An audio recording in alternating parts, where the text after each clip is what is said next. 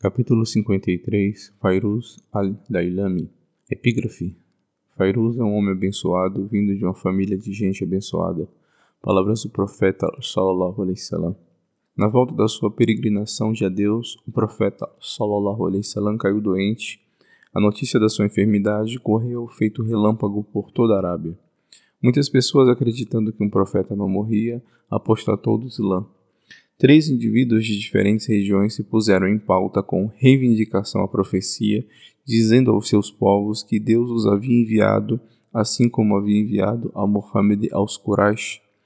Eram eles Al-Aswari al-Ansi, do Iêmen, Musailima, de Al-Yamama, e Tulayahak al-Assadi, dos Banu As'ad.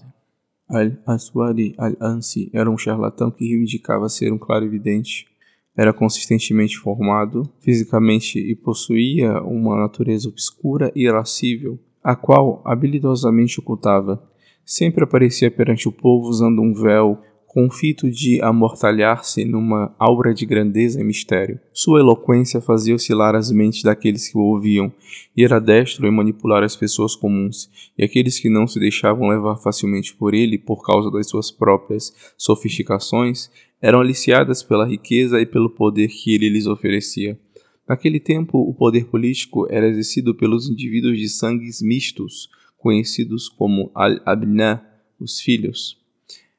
Estes eram rebentos de pais persas que migraram dos seus países para o Iêmen e se casaram com mulheres árabes. O líder deles, Bazan, tinha sido o vice-rei de Khosroy, no Iêmen, no tempo em que esse país era uma província do Império Sassânida. Quando Bazan ficou convencido da verdade da mensagem do profeta sallallahu alaihi wasallam, separou-se do império de Khosroy e levou seu povo para a religião do Islã. O profeta sallallahu alaihi wasallam havia reafirmado a autoridade de Bazan sobre o povo do Iêmen e ele permaneceu no poder até a sua morte, um pouco antes da ascensão à proeminência de Al-Aswad al-Ansi. Naquele tempo, um dos líderes de Al-Abna era Fairuz al-Dailami.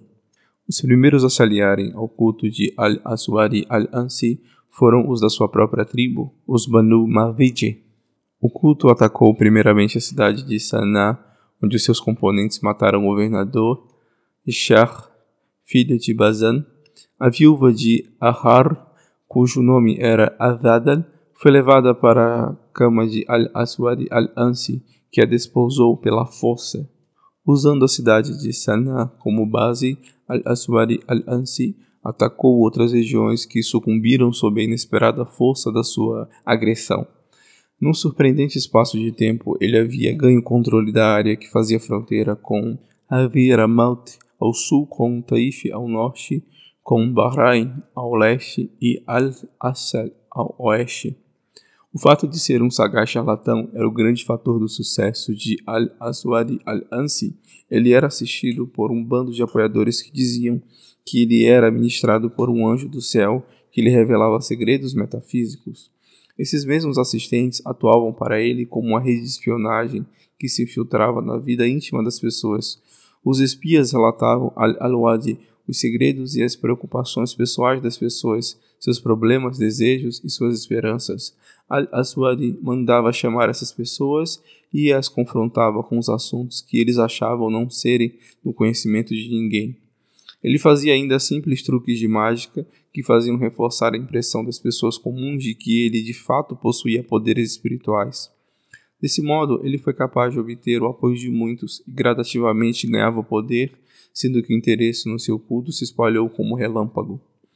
Logo que o profeta sallallahu alaihi wasallam ouviu coisas sobre a apostasia de Al-Aswadi al-Ansi e do seu golpe no Iêmen, enviou cerca de doze dos seus companheiros com cartas para os primeiros iemenitas convertidos ao Islã.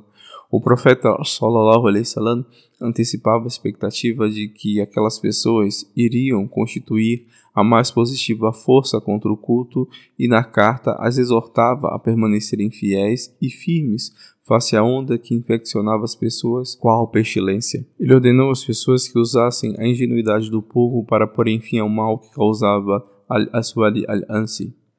O profeta sallallahu alaihi wasallam Estava correto na sua expectativa, pois todos os correspondidos responderam positivamente às suas cartas, declarando suas eminências em combater ativamente o culto. A primeira pessoa a fazer isso foi o herói da nossa história, Fairuz al-Dailami, juntamente com os al-Abina, que eram seus aliados. Os historiadores têm preservado o relato do testemunho ocular dos eventos que lhes foram dados por ele. Segue a narrativa de Fairuz al-Dailami. Os Abna, que eram meus aliados, e eu jamais duvidamos por um momento de que a religião de Allah era a única e verdadeira religião. Nenhum de nós levava em consideração a crença no inimigo de Deus, Al-Aswadi Al-Ansi. Estávamos apenas à espera de uma chance para o agarrarmos e nos livrarmos dele por todos os meios. Então o profeta sallallahu alaihi wasallam enviou cartas para nós e para os primeiros crédulos do Iêmen, Aquilo nos forneceu a solidariedade de que precisávamos para agirmos de maneira organizada. Naquela altura, Al-Aswari Al-Ansi havia atingido o zênite do seu poder. Ébrio com orgulho do seu sucesso, começou até a tratar os seus apoiadores que o levaram ao poder com arrogância e rudeza. Foi tão frio no seu tratamento quanto Al-Qais ibn Abi Yaguz, o líder do seu exército, que este começou a temer que iria cair vítima de um ato de traição. Eu fui visitar Cais, levando comigo o meu primo Dadawi, e o informamos da nossa correspondência com o mensageiro de Allah, sallallahu alaihi salam. Nós convidamos Cais a se juntar a nós para golpearmos Al-Aswari antes que fosse tarde demais. Ele nos respondeu com alívio, revelando-nos os seus temores e tratando-nos como se tivéssemos sido enviados do céu. Nós três juramos dirigir nossos esforços no sentido de atuarmos contra o charlatão renegado, estando do lado de dentro, enquanto nossos camaradas iriam lidar com ele, estando do lado de fora. Decidimos ainda trazer para a aliança a minha prima, Azada, que tinha sido forçada a casar-se com Al-Aswari al-Ansi depois que este havia assassinado Shar ibn Bazan, seu legítimo marido. Fui ao palácio de Al-Aswari al-Ansi visitar a minha prima, Azada, e lhe disse: Prima, não é preciso que eu te relembre o mal e a injúria que esse homem tem causado a ti e a nós. Ele assassinou teu marido e muitos homens do teu povo, e tem violentado muitas mulheres. Ele se arroga o poder sobre todos nós. Nós recebemos cartas do mensageiro de Allah, alaihi dirigidas a nós, em particular, e ao povo do Iêmen em geral. Ele nos anima a pormos um fim a esta desordem civil. Estás tu disposta a nos ajudar? Ajudar-vos em quê? perguntou ela. A tirar-mo-lo do poder, eu respondi. Ajudaria mesmo até a matá-lo, ela disse. Isso mesmo que eu queria dizer, mas tive medo de dizer assim de cara. Disse eu. Juro por aquele que enviou a Mohammed em verdade como um admoestador e portador das boas novas, que nunca tive um momento de dúvida quanto à verdade da minha religião. Para mim, Deus jamais criou um homem mais odioso do que esse demônio. Desde o momento em que o vi, soube que se tratava de um pecador desavergonhado, sem nenhum respeito pelos direitos das pessoas ou escrúpulos quanto às malfeitorias, disse ela. Pois bem, então sabes como poderemos pôr um fim a ele? Perguntei. Ele é muito cauteloso está sempre vigilante, ela disse. Todos os locais do palácio estão cheios de guardas. Contudo, há uma velha e abandonada despensa com uma parede externa que dá para dentro do terreno aberto, em determinado lugar. Quando cair a noite, podereis cavar um túnel sob ela, e aí podereis pegar armas e uma lanterna que estará pronta para vós. Eu irei esperar para vos guiar até onde ele dorme, e podereis ir pegá-lo. Não irá ser fácil fazermos um túnel para dentro do cômodo neste castelo, eu argumentei. Alguém poderá passar por perto e ver-nos dar o alarme e alertar os guardas, e isso iria ser o fim de tudo. É verdade, ela disse. Tu não estás errado. Ouve, eu tenho outra ideia. Manda até mim alguém em que tu confias, vestido como criado. Eu farei com que ele cave o túnel de dentro para fora, deixando apenas um pequeno trecho para cavardes. Quando cair a noite, podereis romper facilmente a extremidade do túnel. Essa é uma ótima ideia, concordei. Afastei-me dela, informei os meus dois aliados do meu acerto com minha prima. Eles disseram amém a ideia. Então nos pusemos a campo para os preparativos quanto ao plano. Informamos aos fiéis muçulmanos que nos eram achegados sobre a senha que iríamos usar e lhes dissemos que iríamos encontrar-nos no palácio na madrugada da manhã seguinte. Tão logo a noite se tornou bem escura e quieta, e a hora que fixamos era chegada, meus companheiros e eu fomos para o local onde estava o túnel e o pusemos a descoberto. Então, através dele, entramos no compartimento, pegamos as armas e acendemos a lanterna. Eis que saímos à procura do inimigo de Deus. Encontramos a minha prima à porta do quarto dele. Ela fez sinal para mim. Eu entrei e o encontrei dormindo profundamente, roncando.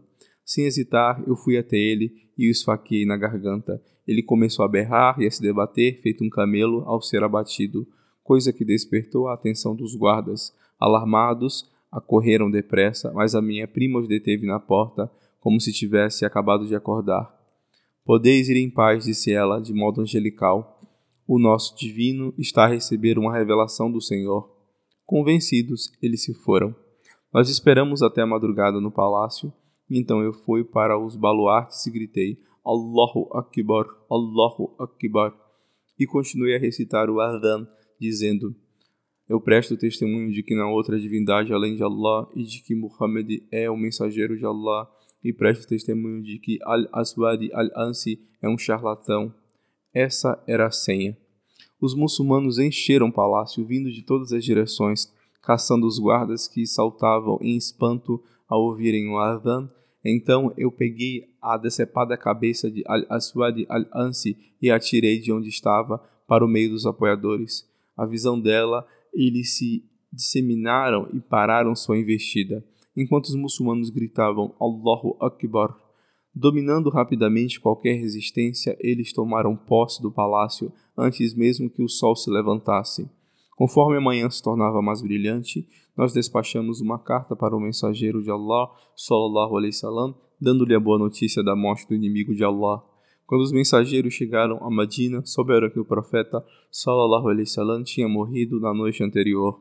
Porém, eles também souberam que a notícia que eles portavam já havia sido comunicada ao profeta sallallahu alaihi wasallam por um mensageiro velocíssimo, o anjo Gabriel, que o informou da morte de Al-Aswad al-Ansi na mesma noite em que cumpríamos a nossa missão.